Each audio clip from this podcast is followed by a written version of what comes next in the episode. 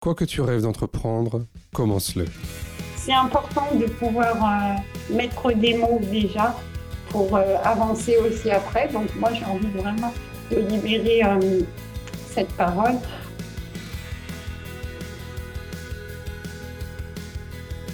C'est ça que je me sers aussi de mes, mes savoirs d'expérience de personnes qui a.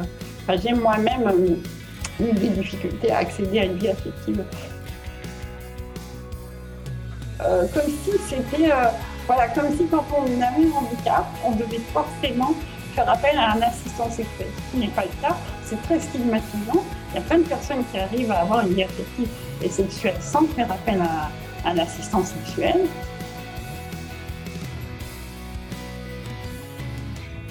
Je suis François Bernard, directeur général du GAPAS, association accompagnant des enfants et des adultes en situation de handicap dans toute leur citoyenneté. Avec Handicap Histoire 2, je vous propose de rencontrer des personnes ayant fait de leur handicap une force.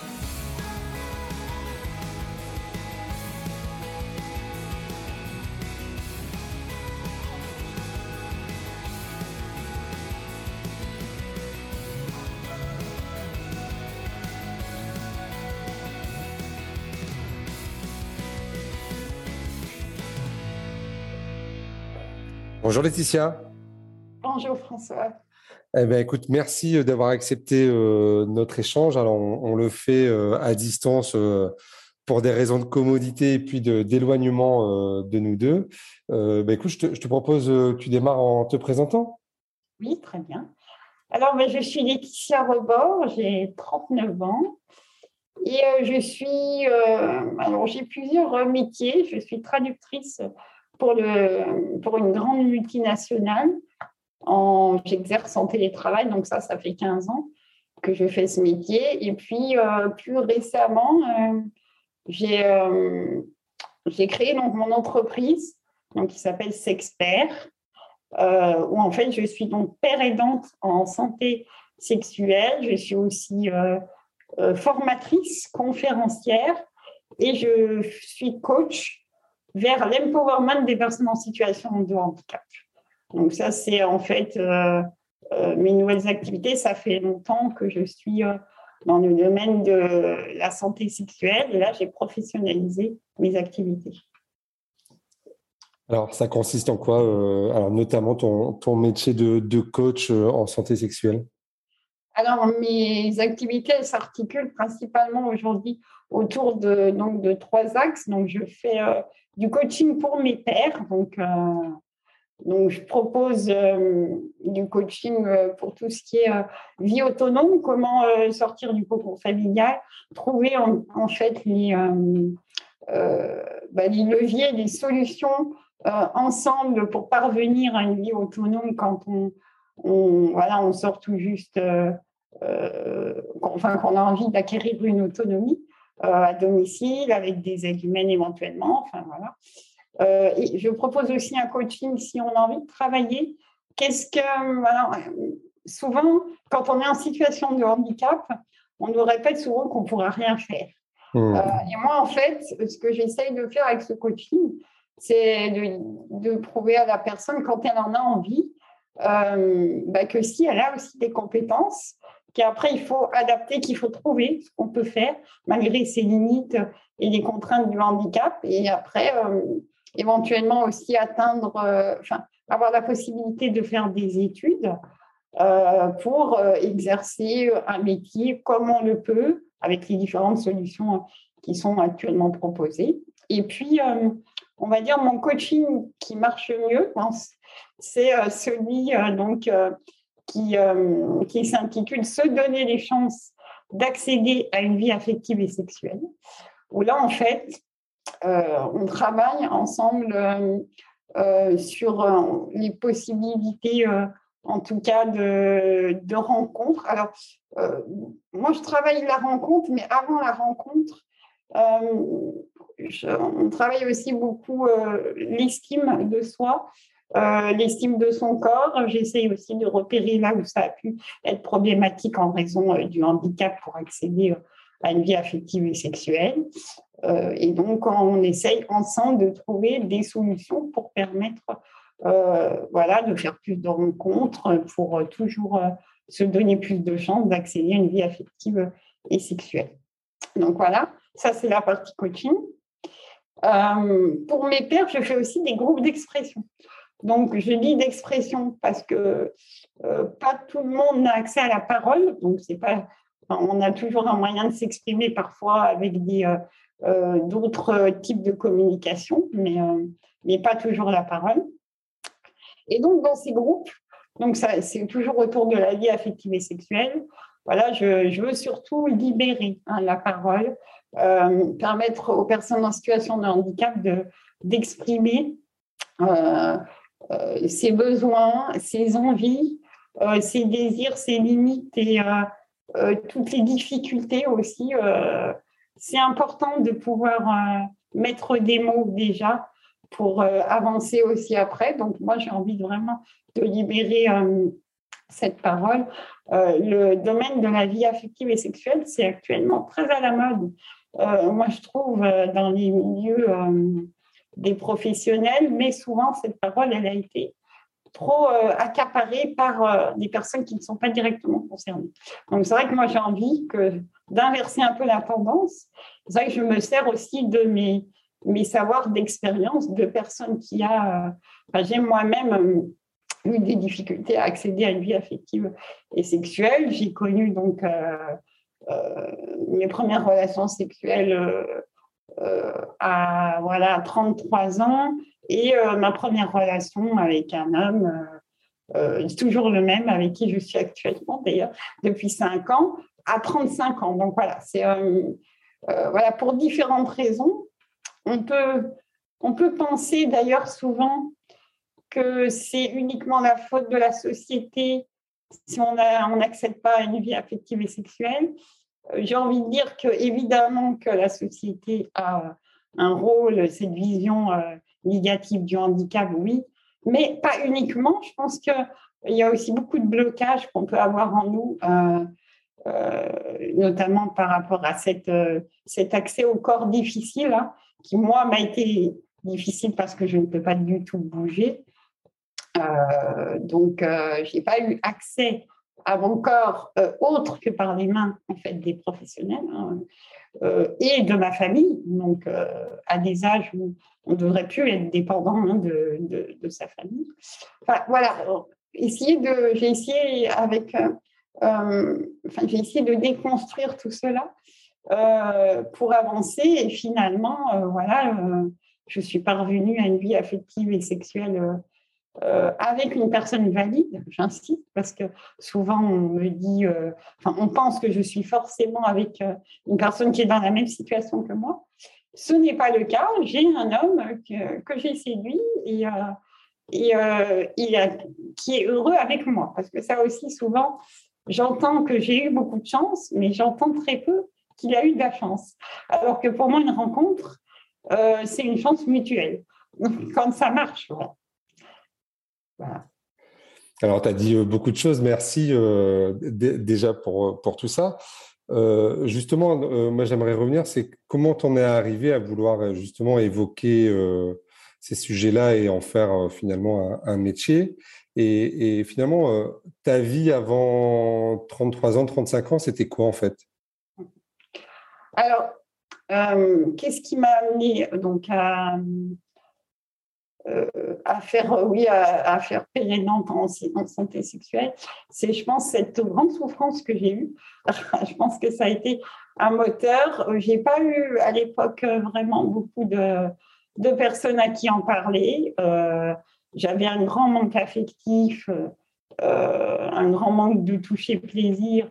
j'avais que du toucher fonctionnel. Hein, euh, donc voilà, et je pense que quand tu dis, excuse-moi, quand tu dis toucher fonctionnel, ça veut dire euh, des, des auxiliaires qui t'accompagnent euh, en vie quotidienne, c'est ça? Voilà. Mmh. Oui, auxiliaires, bien sûr, qui m'aident pour tous les gestes de la vie quotidienne, mais aussi, enfin, depuis toute petite, médecin, enfin voilà, tout ce qui tourne autour du. Voilà, j'ai été beaucoup touchée, mais pas de la manière plaisir, le toucher du, du, plaisir. D'ailleurs, quand j'ai commencé à avoir mes premières relations, et euh, euh, ben en fait, j'avais ce besoin de me rendre compte que mon cerveau faisait la différence entre un toucher fonctionnel et un toucher plaisir.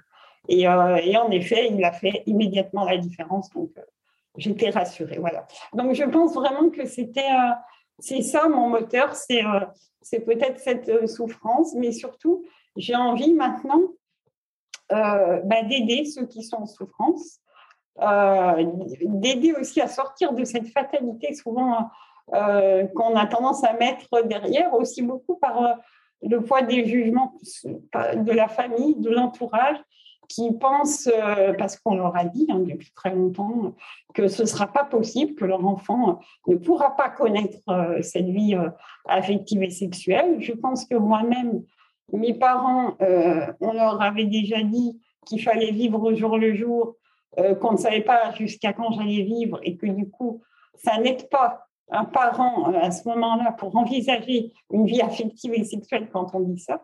Et je pense qu'inconsciemment, ils me l'ont transmis. voilà cette, cette absence de possibilité et ça n'a certainement pas dû m'aider euh, pour trouver aussi quelqu'un. Voilà. Donc, euh, c'est vrai que j'ai envie, voilà, de, avec ces, savoirs d'expérience, euh, de montrer que c'est possible et de, de se donner, voilà, enfin, de, de, chercher des solutions avec les personnes que j'accompagne pour se donner des chances. Et puis il y a aussi cette croyance aussi que les personnes en situation de handicap sont asexuées, c'est-à-dire qu'elles n'ont pas de, de désir ou il y a aussi quelquefois que cette, cette image-là, aussi ce jugement-là, comme tu disais. Alors ça, c'est une croyance, euh, on va dire, euh, euh, qui arrange plutôt. Parce qu'en fait, si on se dit ça, on ne va pas chercher à régler le problème. On va dire, oh ben non, ils n'ont pas de besoin là-dedans. Ou alors j'ai déjà entendu aussi, mais vous n'allez pas leur mettre ce genre d'idées dans la tête. Hein, comme s'il y avait besoin de leur mettre ces idées pour penser euh, voilà, à la, sexualité et à la vie affective. Euh, donc, je pense que c'est euh, c'est plutôt un moyen de se cacher à la, la réalité quand on dit qu'on est asexué. Mais après, tout être humain voilà, a des besoins affectifs et sexuels. Et donc, à partir du moment où on nous reconnaît ben, ces besoins, on est des êtres humains. Mmh. Et avant euh, la rencontre avec ton conjoint actuel, euh, euh, comment tu gérais, toi, les désirs que tu pouvais avoir ou les personnes qui t'attiraient? Qu'est-ce que tu en faisais? Alors, avant de connaître mon compagnon, j'ai fait pas mal de rencontres qui n'ont jamais vraiment abouti. J'étais j'étais face souvent à des hommes qui voilà qui n'allaient pas au-delà de l'handicap, hein, que je restais un peu la bonne amie, euh, enfin qui ne pas euh, me voir comme la personne justement sexuée et désirable et désirante aussi, mais désirable. Donc euh, oui, j'ai eu beaucoup de frustration à, ce niveau-là. après, qu'est-ce que j'en ai fait? Bon, bah, j'ai géré comme j'ai pu, hein. voilà, avec différents rejets qui, euh, voilà, qui font mal aussi, mais qui font euh, peut-être avancer. Ça m'a permis aussi, je vais pas le cacher, mais de faire un tri hein, peut-être un peu plus facile hein, que quand on est une femme, hein, encore actuellement, euh, et qu'on est vu comme uniquement comme un objet sexuel. Alors évidemment que moi, j'aurais aimé parfois quand même avoir ce côté, ce regard de femme désirée, mais c'est vrai que euh, au moins, ça m'a permis de faire un tri. Et c'est vrai que mon compagnon actuel me correspond parfaitement. Et, euh, euh, je pense que c'est peut-être, on va dire, un, petit avantage. Voilà, c'est qu'à ce moment-là, les hommes, bah, on voit tout de suite, voilà, vraiment pourquoi ils sont intéressés. Alors bon, c'est pas forcément vrai parce qu'il existe des, des hommes qui sont intéressés que par le handicap. Alors ça, ça ne me plaît pas du tout. Mais en tout cas, c'est voilà, c'est euh, quand même euh, une réalité.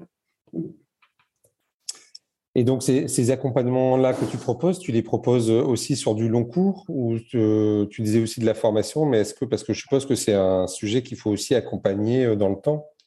Alors, moi, je propose des séances de coaching, on va dire, en principe, c'est quatre séances de coaching entre, je mets, je laisse un peu du temps parce qu'il faut le temps de digérer tout ça. Il faut le temps aussi de que la personne accompagnée donc soit en mesure de commencer à se lancer, à se, à avancer de son côté. Et ça, ça prend du temps.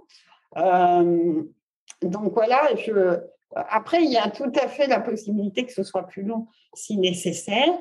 Euh, voilà, ça, après, c'est avec euh, la personne accompagnée que, que je peux organiser. Et puis, ça peut être conjointement avec un groupe d'expression. Mais les groupes d'expression, ça permet plus de parler entre personnes en situation de handicap pour trouver des solutions ensemble et aussi se comprendre. Il y a ce côté, voilà, dans la pérédance, il y a un côté où, je me sens parfois davantage écoutée et comprise, euh, et du coup, la personne en face, ça lui donne déjà plus d'assurance puisqu'elle elle voit euh, bah, le champ des possibles par rapport à un professionnel qui n'est pas directement concerné et auquel on va l'écouter, mais peut-être qu'il y aura moins cet effet de possible. Voilà. Donc, c'est important. Moi, je sens que cette visibilité, elle est quand même importante.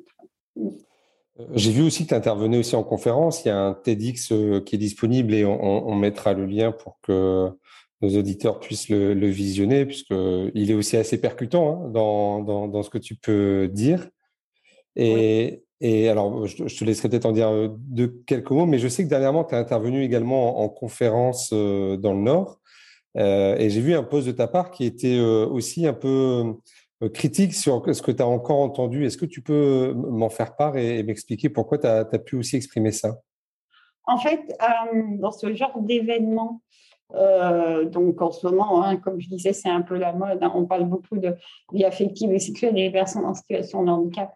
Et j'ai envie de dire tant mieux, mais dans ce genre d'événement, moi je trouve qu'il y a beaucoup de beaux discours. Hein. on arrive il y a des personnes voilà, qui, euh, qui, sont, euh, euh, qui veulent améliorer donc, cette, enfin, cet accès je dirais, à la vie affective et sexuelle, mais derrière, je trouve qu'il y a peu de réelles mesures concrètes. Donc, par exemple, alors moi, je parle souvent des institutions, parce que de fait, en institution, la liberté affective et sexuelle est par la situation d'institutionnalisation euh, beaucoup plus complexe hein, euh, pour, euh, pour accéder, voire quasiment impossible hein, pour avoir cette liberté affective et sexuelle.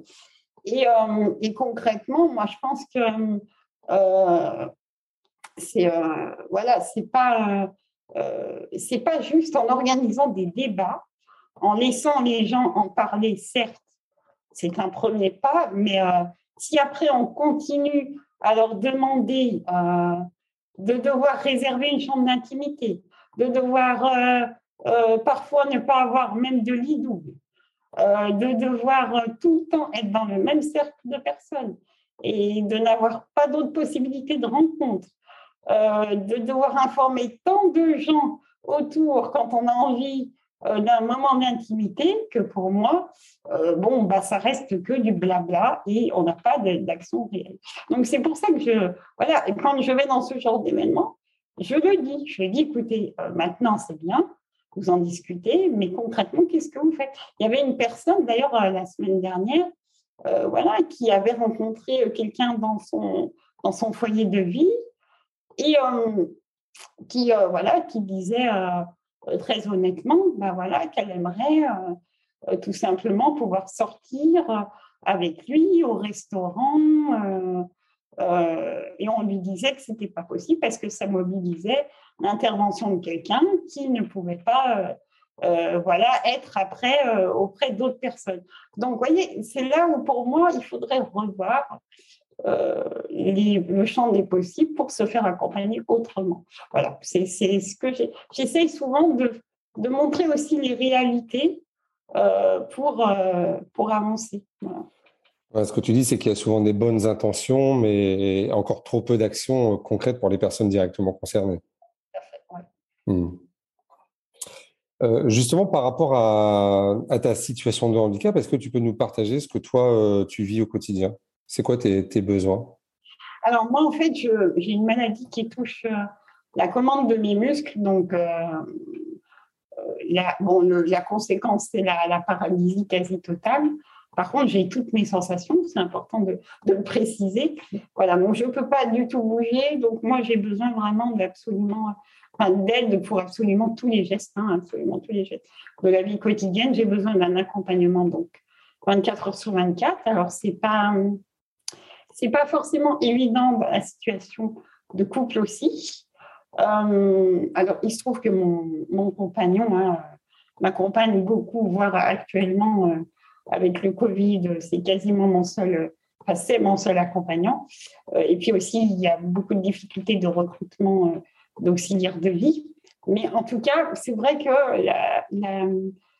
l'accompagnement avec, quand on est en situation, enfin, quand on est en situation de handicap et en couple, c'est ça reste un équilibre fragile. Il faut trouver euh, à la fois euh, les moments pour avoir une certaine intimité,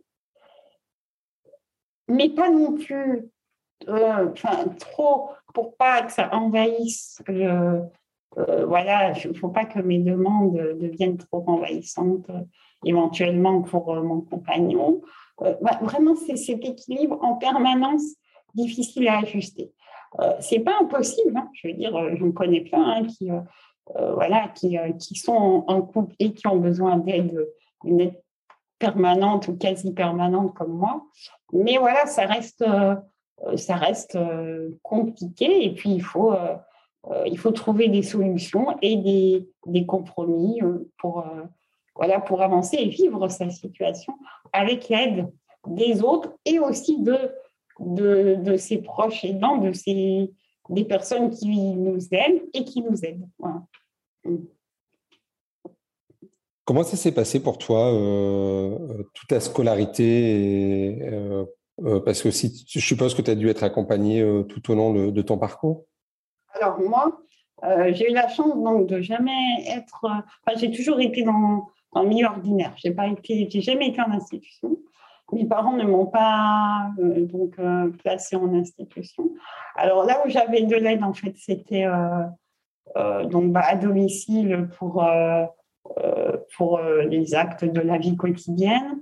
L'accompagnement à l'école, moi, c'était alors pendant très longtemps, ça a été tout simplement mes camarades hein, qui, qui m'aidaient. Hein. Avant, il n'y avait pas d'auxiliaire de vie scolaire. Donc, euh, on, faisait avec les moyens du bord. Et euh, les moyens du bord, c'était, nous, à l'époque, on avait trouvé euh, que chaque semaine, voilà, j'avais un camarade différent qui, qui était à côté de moi et qui m'aidait juste pour me passer les livres, les crayons éventuellement, parce que j'écrivais encore un peu à l'époque. voilà, donc c'était un peu ça. Et après, à l'adolescence, il y avait ce qu'on appelle des, des militaires, mais qui faisaient leur service civil. Euh, donc qui m'ont aussi aidé. Et puis après, il y a eu les AVS, voilà. Mais euh, voilà, moi, euh, j'ai toujours connu l'école comme ça. Et après, à la fac, donc quand je suis rentrée à l'université, là, j'avais un service d'aide, une personne qui m'accompagnait en cours, voilà, pour, pour m'aider pour la prise de notes, etc. Et après, sur la question de l'émancipation, tu as pu aussi t'installer euh, seul dans un appartement avec l'accompagnement dont tu avais besoin? J'ai, euh, j'ai pris un appartement euh, donc accessible dans le social, c'était. Je n'avais pas non plus beaucoup de, moyens, j'avais qu'un mi-temps. Et puis, avec donc une organisation d'auxiliaire de vie, donc 24 heures sur 24, à l'époque c'était en prestataire. prestataire c'est pas bon, c'est un moyen que je ne souhaite plus. je ne souhaite plus de faire appel à un prestataire parce que souvent les auxiliaires de vie, ce ne sont pas des personnes qui vous correspondent et on vous envoie un petit peu euh, n'importe qui. Euh, donc maintenant, c'est moi qui suis euh, qui suis employeur de mes propres auxiliaires de vie. Donc ça implique une gestion, hein, parce que c'est pas que voilà, on accueille quelqu'un et on la forme à mon accompagnement c'est aussi ça, mais c'est aussi gérer les recrutements, c'est tous les papiers de recrutement, c'est toute la gestion et les risques aussi d'un employeur. Hein. Euh, c'est toutes les fins de contrat aussi qui sont compliquées, problématiques et qui engendrent parfois aussi une, des difficultés dans la relation, mais c'est, j'ai envie de dire, le prix de la liberté. C'est ça, c'est le prix de la liberté. Pour moi, ça me permet, je pense qu'on se choisit mutuellement avec les auxiliaires de vie. Et ça, c'est important. Euh, et voilà, de pouvoir décider vraiment euh, des horaires, de la manière dont on a envie que ça se passe. Et c'est la véritable autonomie. et, ça représente combien de personnes que tu emploies alors directement? Alors, quand euh, j'en avais, bon, actuellement c'est différent parce qu'il y a mon compagnon, mais quand j'en avais vraiment euh, besoin, c'était six auxiliaires de vie à l'époque. Donc ça veut dire un vrai management après derrière de ah, l'équipe et tout ça. Hein. C'est beaucoup de. C'est sûr, oui, c'est une charge mentale en plus. Voilà. Mais à côté de ça, ça permet aussi. Euh, enfin, moi, mes auxiliaires de vie, elles m'ont quand même permis. Euh, je dis elles parce que pour l'instant, j'ai connu que des femmes. elles m'ont, ça m'a permis ce, cette organisation, justement, de pouvoir mener une vie autonome, de faire ma vie euh, en toute autonomie, de faire des rencontres, de travailler euh, et justement, euh, d'avoir des relations sociales qui m'ont permis d'accéder à une vie affective et sexuelle aussi. J'ai rencontré mon compagnon au sein d'une association. voilà, mais je veux dire, c'est tout un cheminement qui n'aurait pas été possible si j'avais été voilà, euh, seul chez moi ou à ne pas pouvoir sortir. Ça a été quoi le, point de bascule euh, par rapport au, fait de devenir père intervenant ou, sexe intervenant? Comment tu t'es dit à un moment donné que tu pouvais en faire aussi une activité?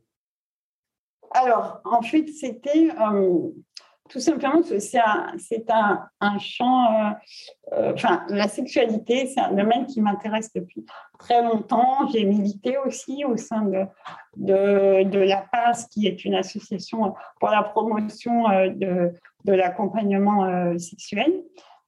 et puis, c'est vraiment un domaine qui, qui m'intéressait beaucoup.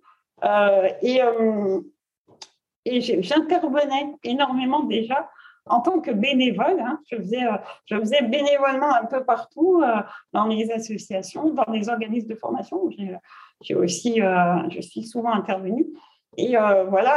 Et, après, j'ai fait donc il y a deux ans maintenant, j'ai suivi un DU, le DU personne experte en situation de handicap. Alors pourquoi je l'ai suivi? Bah Parce que j'avais envie d'avoir ce diplôme qui en France, euh, c'est toujours pour avoir une légitimité euh, d'exercer euh, par rapport à mes, mes savoirs d'expérience.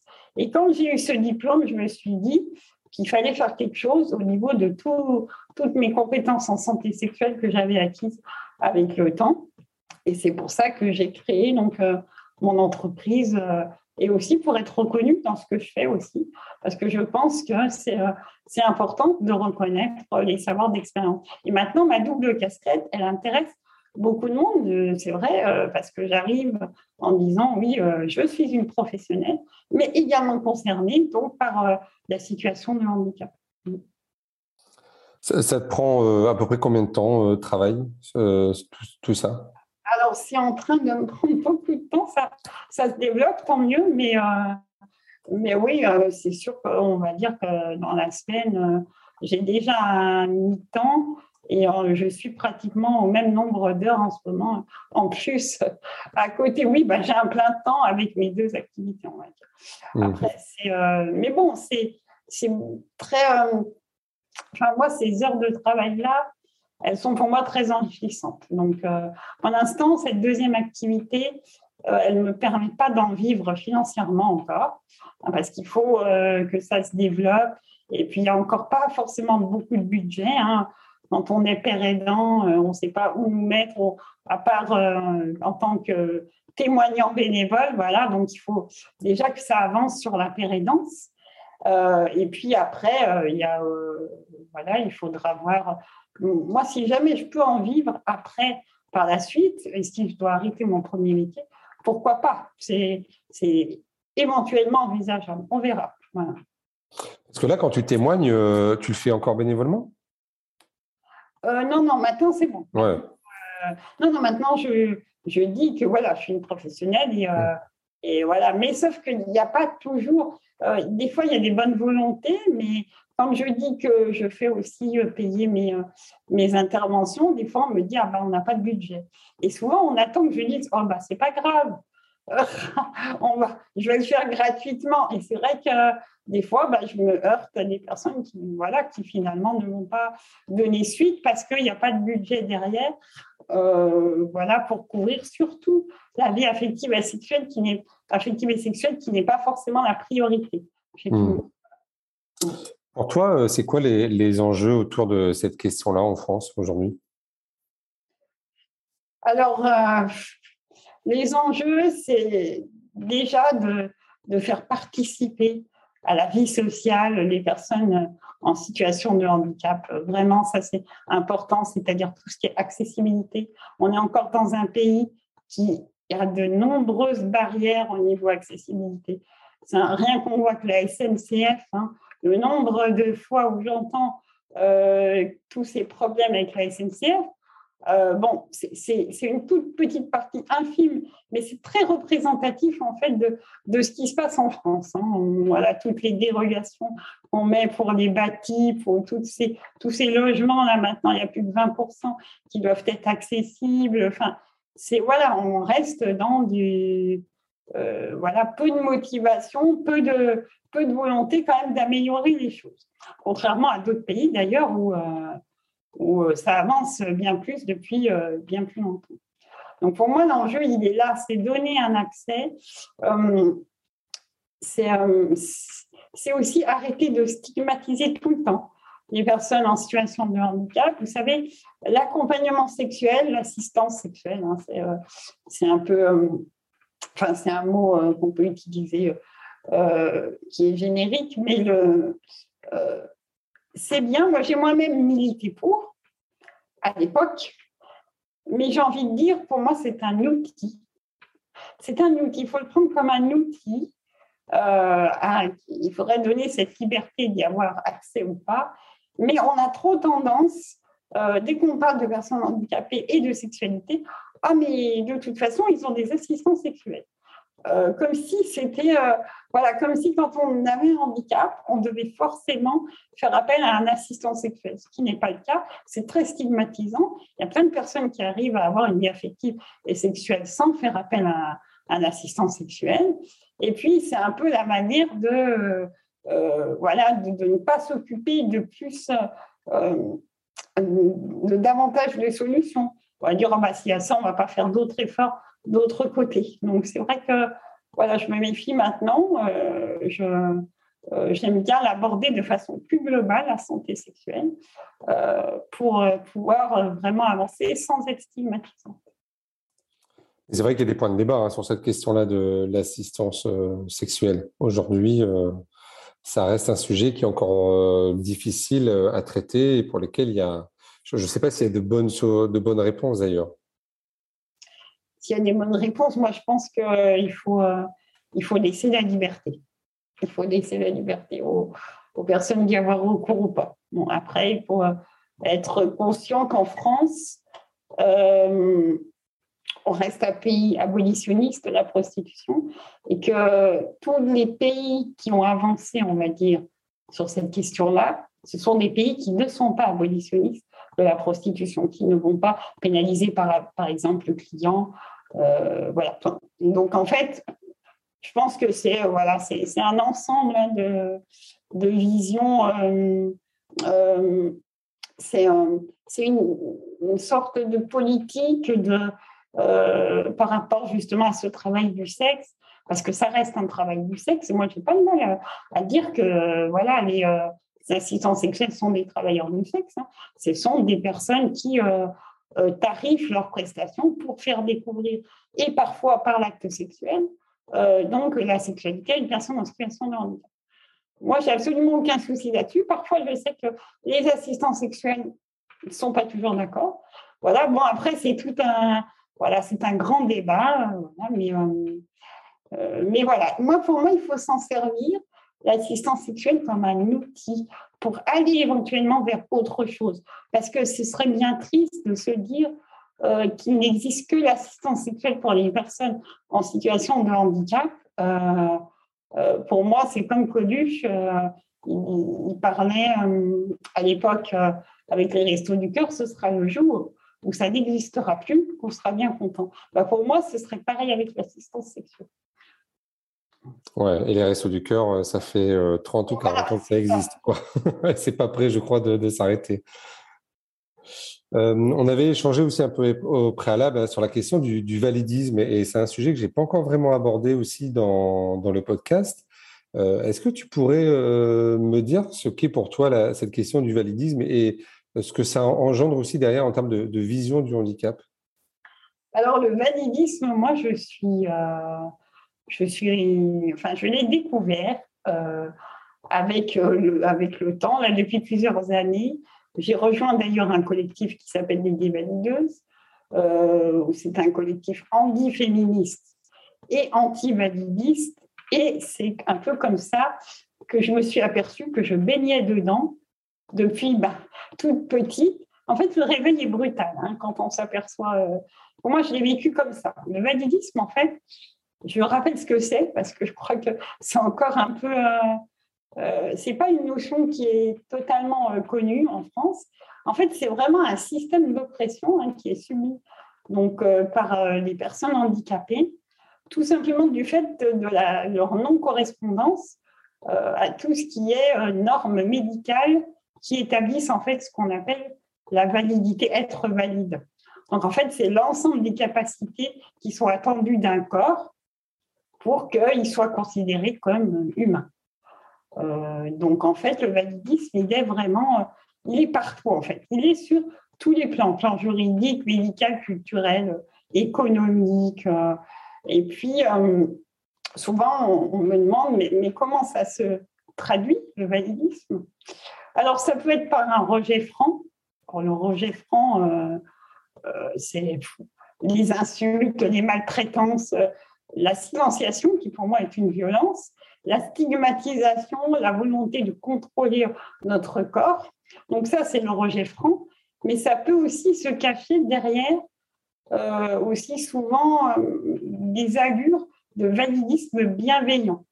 Donc ce validisme bienveillant, c'est cette infantilisation, cette pitié, toute l'aide éventuellement qui est non sollicitée. Ça peut être après, ça peut être de la psychophobie, de l'audisme, la grossophobie, l'infantilisation des personnes âgées. Enfin bon, ça touche énormément de, euh, de domaines dans la société. Et moi, en fait, je, me suis aperçue que rien que par euh, ce que j'entendais autour de moi, même dans ma famille, j'étais moi-même dans ce validisme. Le validisme, par exemple, c'est mon grand-père qui ne pensait pas euh, me faire du mal quand il disait que s'il était dans ma situation, il se tirait une balle. Et eh bien ça, c'est du validisme. Alors vous allez me dire, oui, c'est pas du validisme qui va me tuer. Euh, on est d'accord. Euh, il y a bien pire en termes de, de violence, mais quand même, ce sont des choses qui, à force de les entendre, ça reste profondément perturbateur. Et, et c'est là-dessus qu'on travaille. Donc avec l'idée valideuse, déjà, on veut faire connaître aussi ce, que c'est le validisme. On veut aussi euh, euh, que les gens se rendent compte euh, que, aussi qu'il y a beaucoup de personnes handicapées qui ont un validisme intériorisé. Hum, combien de fois, moi aussi, je suis la première à, avoir un validisme intériorisé. Combien de fois je m'excuse alors que je n'ai pas à m'excuser juste parce que je suis en situation de handicap quand on arrive au restaurant et que voilà, les gens font une tête parce qu'il va falloir trouver de la, place pour un fauteuil euh, et qu'à force, bah, limite, on baisse les yeux. Voilà, enfin, on fait partie vraiment de ce système d'oppression et il faut en être conscient pour pouvoir avancer. Oui, alors c'est vrai que sur les, sur les réseaux sociaux, moi, je vous suis un petit peu. Euh, il y, a quelquefois aussi des interventions qui sont un peu cash, quoi. Hein. C'est, ça balance pas mal aussi. Hein. Bah, en fait, c'est très, euh, c'est très similaire à la violence hein, qui. Euh, euh, c'est vrai qu'on ne cache pas, on n'hésite pas à, être, comment dire, radical, pas trop ce mot, mais c'est aussi en comparaison à la radicalité de ce qu'on peut subir aussi, quotidiennement. Donc, c'est vrai que euh, ça peut paraître parfois Enfin, je ne sais pas comment vous, percevez ça, mais en tout cas, nous, de notre côté, en tant que femmes en situation de handicap, c'est aussi très violent ce qu'on dit. Donc, euh, pourquoi on n'aurait pas aussi un peu de violence? Moi, je suis pour, euh, pour euh, remettre un petit peu les choses au même niveau. Bah, ouais, en fait, je, comprends le sens et je le partage. Après, euh, je ne suis pas convaincu que la guerre par la guerre, ça amène en fait euh, la paix, quoi. Tu vois Donc, euh, c'est là où, en fait, moi, ça m'interroge quelquefois sur effectivement cette question de la radicalité. est-ce qu'elle, est-ce que tu as l'impression qu'elle porte ses fruits aujourd'hui? Oui, moi, j'ai l'impression en tout cas qu'on est en tout cas plus écouté. Même si, évidemment, on ne va pas changer du jour au lendemain, mais le fait d'avoir des personnes euh, qui viennent dire euh, que non, ça, ça convient pas et que vous pensez bien agir, mais vous n'agissez pas bien, euh, et bien oui, ça a un impact quand même. Oui, moi je pense que ça a un impact. Bon, après, chacun a sa liberté de ton aussi sur les sujets qu'il défend. Hein. pour vous, c'est quoi c'est les, les, sujets importants de travailler aussi justement sur ces questions-là de validisme? Alors bon, on a plusieurs on a plusieurs chevaux de bataille, mais euh, bah, euh, voilà, par exemple, mon accessibilité universelle et non négociable, ça, ça reste euh, voilà l'un de nos piliers. La désinstitutionnalisation, j'en ai déjà un petit peu parlé tout à l'heure, mais ça reste aussi quelque chose pour a, on a envie de se battre. Et d'ailleurs, hein, l'ONU, hein, ça fait plusieurs années qu'elle pointe du doigt la France parce qu'on fait partie de l'un des pays européens où on a le moins avancé sur cette question, alors que ça fait partie des, donc des, euh, préconisations euh, euh, donc de l'ONU. Donc voilà, ça, ça fait entre autres partie de nos, nos, luttes. Mais alors ça, ça m'intéresse, tu vois, cette question de la désinstitutionnalisation, parce que c'est un sujet que moi j'aime bien travailler aussi. mais du coup, pour proposer quoi à la place? Et pour, pour remettre quoi en cause? Euh, on, veut euh, que les personnes, toute personne en situation de handicap, tout type de handicap confondu, puissent vivre chez elles et décider. Euh, alors, on va commencer à me dire, mais c'est pas possible en fonction du handicap. Bien sûr que si, c'est possible. C'est tout un système qu'il faut changer. C'est un type d'aide. C'est juste qu'au lieu d'avoir des espaces fermés, qui sont d'ailleurs reconnus par l'ONU comme lieux de privation de liberté, eh ben, on est plutôt des gens qui sont chez eux avec des aides. Donc, en fait, il y aurait pas, y aurait, ce serait juste un changement de paradigme. Hein. donc, il faudrait trouver, ça ne coûterait pas plus cher, au contraire. Il y a eu des études même qui montraient que ça coûterait moins cher. Euh, donc, c'est vraiment tout un changement de vision de cette aide et cette dépendance, en fait. Et puis, ça, c'est sûr que euh, on est dans une société capitaliste et forcément, il y a des associations qui, euh, comme l'APF par exemple, il y en a d'autres, qui, euh, voilà, qui sont gestionnaires elles-mêmes. Alors, donc, elles sont censées donc, aider les personnes en situation de handicap, mais elles gèrent des, euh, des institutions qui leur apportent de l'argent. Donc, comment voulez-vous qu'on avance avec ça? On reste face à des, voilà, des conflits d'intérêts qui sont complexes. Ouais, alors moi j'entends ce que tu dis. Euh, alors toi, moi avec ma propre association, on travaille sur cette transformation, hein, euh, même si on est gestionnaire, mais en tout cas on, on est sur ce chemin-là. Euh, et puis moi j'ai aussi rencontré des gens, parce que tu parlais de la question du choix, notamment dans le cadre de ce podcast-là. Moi j'ai des, des gens qui m'ont dit mais moi je veux vivre en collectivité, je veux pas vivre seul chez moi. Alors tu vois comment on fait aussi pour tenir compte de cet avis-là, parce que pour le coup, moi, j'étais, je, suis plutôt vraiment un, pionnier de, de la transformation, mais quand, pour moi, ce qui est important, c'est comment on tient compte du choix des personnes. Mais vraiment sur un choix éclairé. Hein. Oui, bah après, un choix éclairé, ok. Je ne sais pas d'ailleurs si c'est toujours un choix éclairé. Une personne qui a toujours été en institution, est-ce qu'elle est capable de dire euh, que ce serait mieux hors institution ou pas? Moi, pour moi, ce c'est pas vraiment un choix éclairé quand la situation de vie, elle a toujours été la même. voilà, c'est bon. Après, oui, si la personne, elle a fait les deux, les expériences des deux possibilités et qu'elle préfère être en institution, bon bah, alors pourquoi pas, j'ai envie de dire. Mais où se situe le curseur du choix, justement? Oui, c'est ça. Moi, tu vois, ma, position, c'est vraiment est-ce, quel choix à la personne, que ce ne soit pas des choix par défaut, mais qu'elle puisse expérimenter et vraiment faire un, vrai choix à la fin. Et ça, c'est, je trouve que c'est ce qui nous manque d'ailleurs, c'est euh, cette impossibilité euh, de va-et-vient ou en tout cas de d'essai et, de dire à la fin ce qu'on a envie. Euh, ben, moi, je trouve que c'est un peu l'inverse. On a la première chose qu'on nous propose euh, quand on demande de l'aide, c'est d'être en institution. Oui.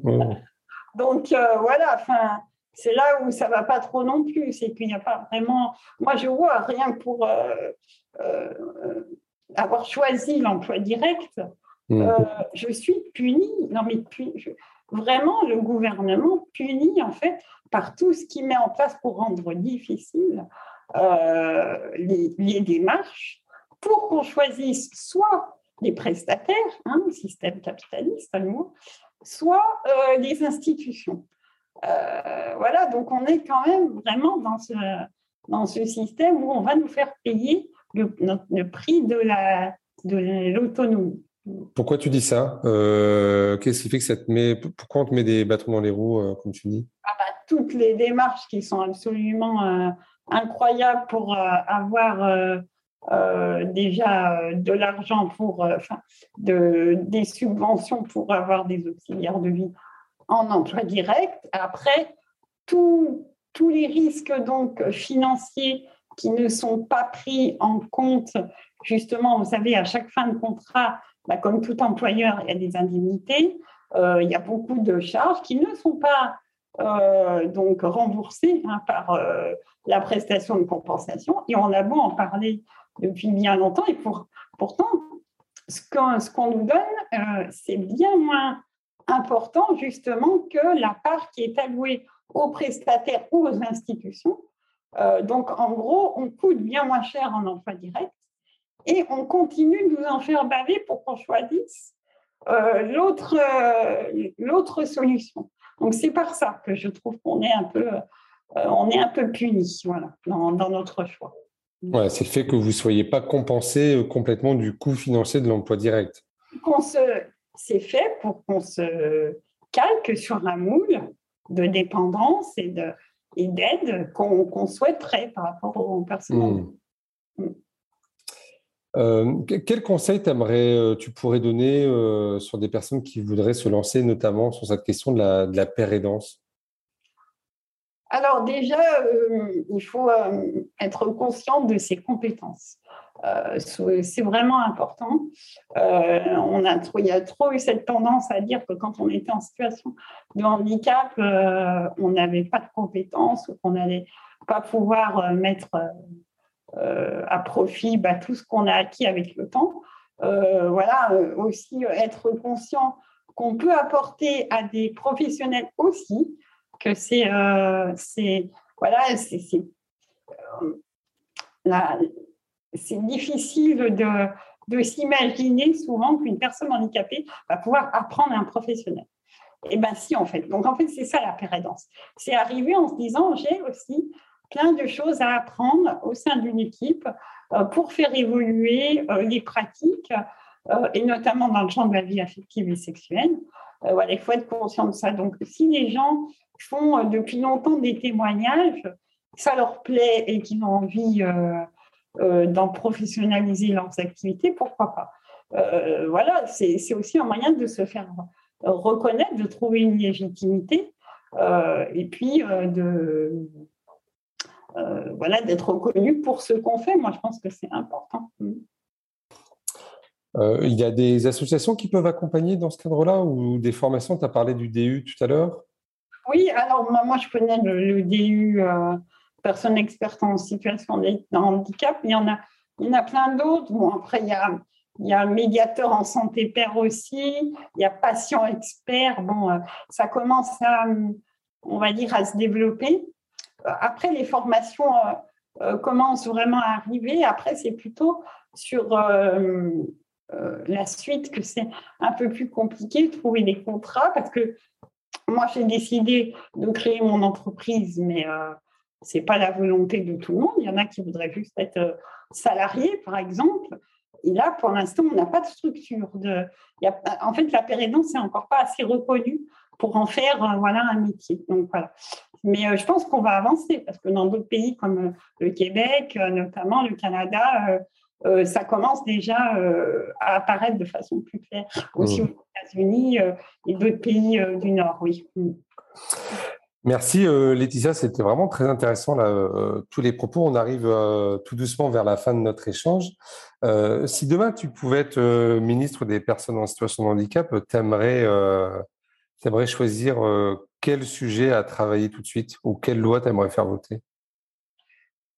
L'obligation universelle d'accessibilité. Mmh. Ça, ce serait la première chose. La première chose, mais quand je dis obligation, c'est une, vraie, une réelle obligation et pas, pas tant de dérogation pour, pour justement ne pas, ne pas y recourir. Ouais, c'est, voilà, ça, ce serait la première chose. Euh, pour la participation complète euh, des citoyens en situation de handicap euh, dans la vie sociale. Ok. Qu'est-ce que tu aurais envie de dire à ceux qui t'ont découragé ou qui ont dit ça, c'est pas pour toi ou... J'ai envie de dire que voilà, moi j'ai fait mon chemin, que peu importe ce que vous avez penser. Moi, j'ai évolué avec euh, mes difficultés et peut-être que mes difficultés euh, euh, voilà, m'ont aussi permis un petit peu d'avancer, mais surtout dire que, voilà, je suis, je suis quand même là, j'existe et du coup, j'ai des droits et, et, j'ai envie qu'on les respecte. Et si tu pouvais un peu remonter dans le temps et revoir la, Laetitia de, de, 20 ans, qu'est-ce que tu aurais envie de lui dire? J'aurais envie de lui dire que je suis. Euh, enfin, que ça va être long, mais que ça va bien se passer. C'est ça. Euh, on, peut te suivre sur les réseaux sociaux? Est-ce que tu publies euh, des choses pour qu'on puisse un peu suivre ton actualité? Bah, j'ai mon site internet sexpert.fr, euh, S-E-X-P-A-I-R. Et puis sinon, je suis sur Facebook aussi, euh, euh, et puis sur LinkedIn. Très bien, bon, on mettra tous les liens dans, les, dans, dans, le podcast pour qu'on puisse facilement y avoir accès. Puis te contacter également, je suppose que tu acceptes les mises en, en lien sur LinkedIn. oui, oui, oui. oui. Ok. Eh bien, merci beaucoup, Laetitia, et puis euh, au plaisir d'échanger ensemble. Très bien. À bientôt. À bientôt. Voilà, vous avez écouté cet épisode de Handicap Histoire de jusqu'au bout. Merci de le partager à au moins deux personnes autour de vous, d'inscrire vos amis, votre famille, vos collègues, vos enfants au podcast et de mettre un commentaire sympa et bien sûr 5 étoiles. Vous pouvez me retrouver sur tous les réseaux sociaux en tapant Handicap Histoire 2. Je suis François Bernard et comme disait Goethe, quoi que tu rêves d'entreprendre, commence-le. L'audace a du génie, du pouvoir, de la magie.